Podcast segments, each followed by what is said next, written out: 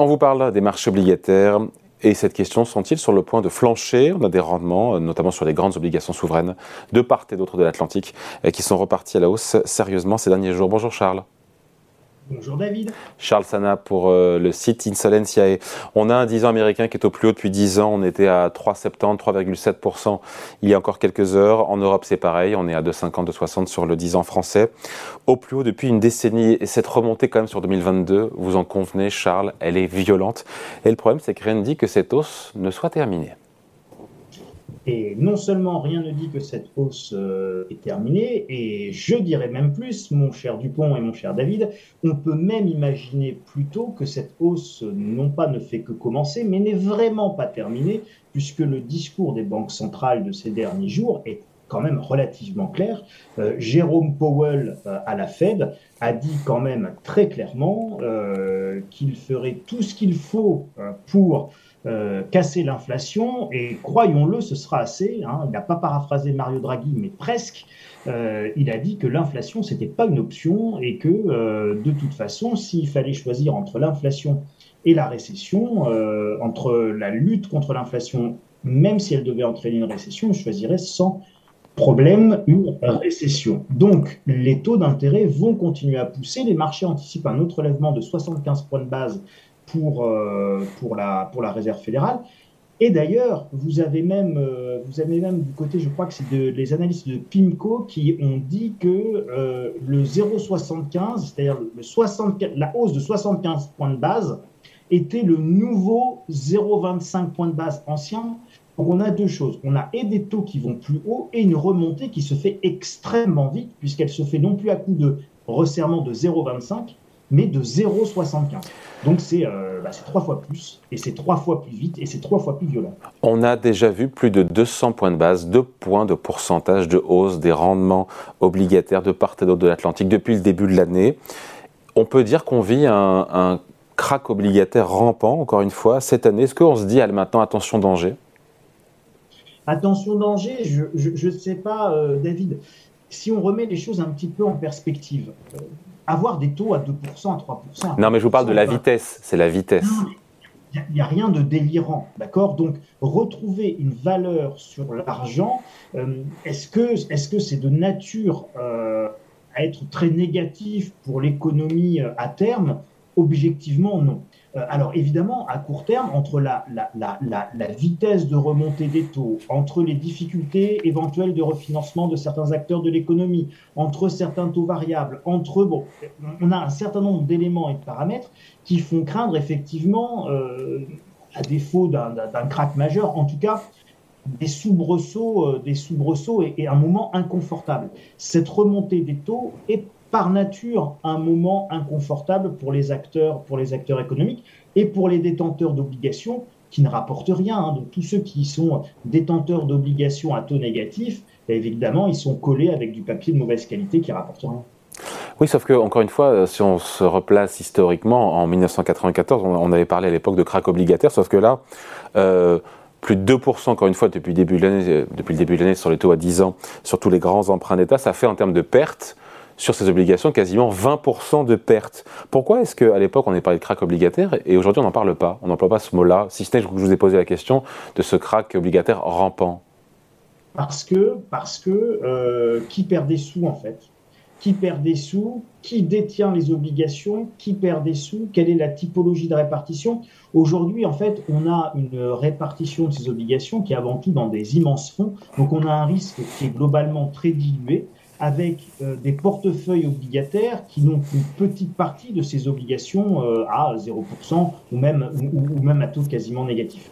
Donc, si vous voulez, les pertes, elles sont extrêmement diluées. Donc aujourd'hui, ce crack obligataire à date et au moment où je vous parle, euh, il, ne, il ne consiste pas à avoir des acteurs économiques obligés de constater des pertes majeures. Et ça, c'est une grosse différence. D'ailleurs, c'était un petit peu le principe, souvenez-vous, des subprimes. Alors, j'espère que ça ne nous portera pas autant la poisse qu'avec les subprimes, mais l'idée des subprimes, c'était de diluer le risque hein, quand on avait fait de la titrisation. Donc, c'était de prendre du risque et de le diluer dans un certain nombre de produits financiers. Et donc, on avait tellement bien dilué le risque qu'on s'était retrouvé avec plein de produits financiers euh, bloqués quand ça avait vraiment craqué, parce qu'on n'était pas capable de valoriser. Et la grande différence entre le marché des subprimes et le marché obligataire, c'est que le marché obligataire est tellement liquide qu'on n'a pas de problème pour faire des valorisations en fait. Même si 2022 s'annonce, et c'est les échos qui nous le rappellent, comme la pire année pour les marchés obligataires, pardon, depuis 1946, du fait de cette remontée de si brusque, si violente, si rapide, et ce n'est peut-être pas terminé ils vont considérablement souffrir, les marchés obligataires. Mais la question, c'est pas tant est-ce que les marchés obligataires vont souffrir? Bon, les marchés obligataires souffrent, les marchés boursiers souffrent, euh, David. Euh, finalement, le marché immobilier, on va petit à petit découvrir qu'il est en train de beaucoup souffrir. Euh, et globalement, cette remontée des taux qui met fin à euh, quasiment une décennie d'argent gratuit, ou en tout cas d'argent extrêmement, euh, extrêmement peu coûteux, euh, qui avait, avait eu pour conséquence de gonfler des bulles partout, bulles obligataires, bulles immobilières, bulles boursières. Et donc, bah, quand on remonte les taux, on fait éclater l'ensemble des bulles. Et donc, c'est cette bulle de tout qui va exploser avec la fin de l'argent gratuit. Le marché obligataire ne fera pas exception. La question à se poser, c'est quels sont les réels dégâts macroéconomiques que cela Et alors? Et pour alors le, Pour le moment, je vois pas de, euh, je vois pas, euh, par exemple, de grosses compagnies d'assurance vie faisant faillite ou euh, de grosses banques faisant faillite, parce qu'encore une fois, le risque est très dilué.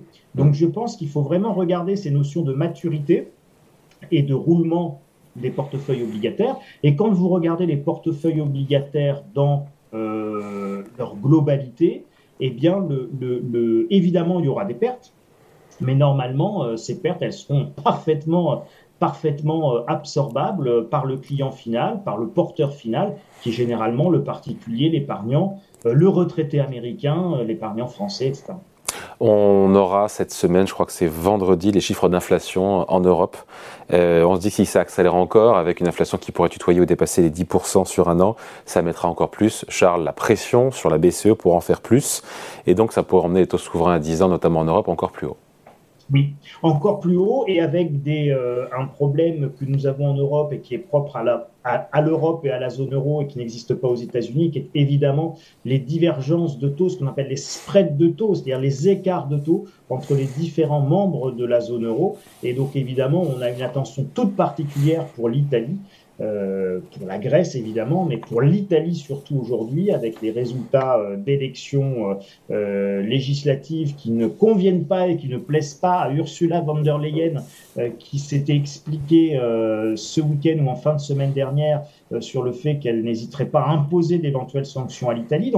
Qu'est-ce que ça veut dire d'éventuelles sanctions à l'Italie? Est-ce que ça veut dire qu'éventuellement euh, la Banque centrale européenne euh, ne viendrait pas au secours de la dette italienne si celle-ci était attaquée? Bref, ça pose un certain nombre de questions et je ne suis pas persuadé que euh, susciter de l'inquiétude, quelles que soient les opinions politiques des uns et des autres, mais susciter de l'inquiétude sur les marchés obligataires européens aujourd'hui, je suis à peu près même convaincu que c'est une très mauvaise idée. Donc il ne mmh. faut surtout pas créer une crise obligataire, créer une crise souveraine au sein de la. Mais il n'y a pas, on finit là-dessus, Charles, il n'y a pas un seuil à partir duquel ça va vraiment commencer à faire mal, ne serait-ce que voilà, euh, à la fois aux États-Unis, sur les 3,70, euh, sur le 10 ans américain ou, en Europe parce que euh, l'obligataire devient très intéressant en termes de placement et donc il y a des flux qui partent des actions pour aller sur l'obligataire parce que ça met en difficulté beaucoup de refinancement d'entreprises, d'États ou, même de, particuliers. Il n'y a pas voilà un seuil au-delà duquel peut-être on s'en approche, ou ça a des conséquences à la fois macroéconomiques et aussi financières et boursières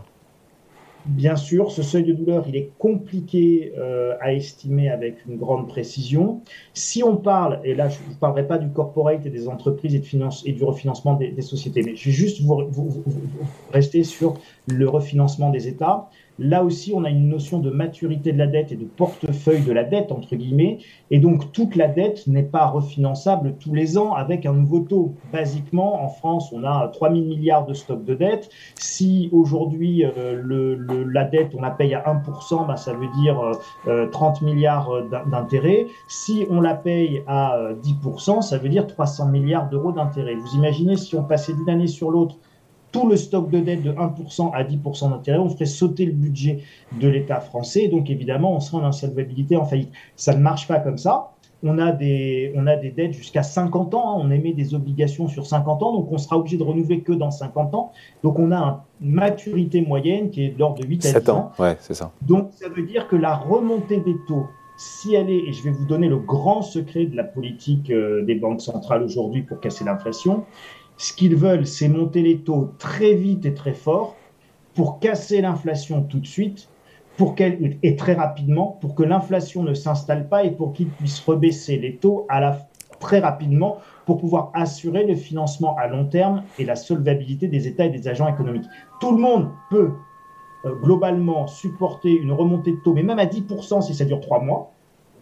Par contre, personne n'est capable de supporter une remontée de taux euh, à 6% si ça dure 15 ans. Donc, le, le, juge de paix, David, c'est la vitesse de remontée des taux. Et donc, vous en parliez tout à l'heure, et cette vitesse de remontée des taux, elle ne doit rien au hasard. Cette vitesse de remontée des taux, c'est vitesse plus durée égale cassage d'inflation, remontée très forte pour une durée très faible de hausse de taux. La stratégie, la stratégie implicite de, de la BCE décryptée par Charles Sana pour le site Insolentiel. Merci Charles, bonne journée. David, à bientôt.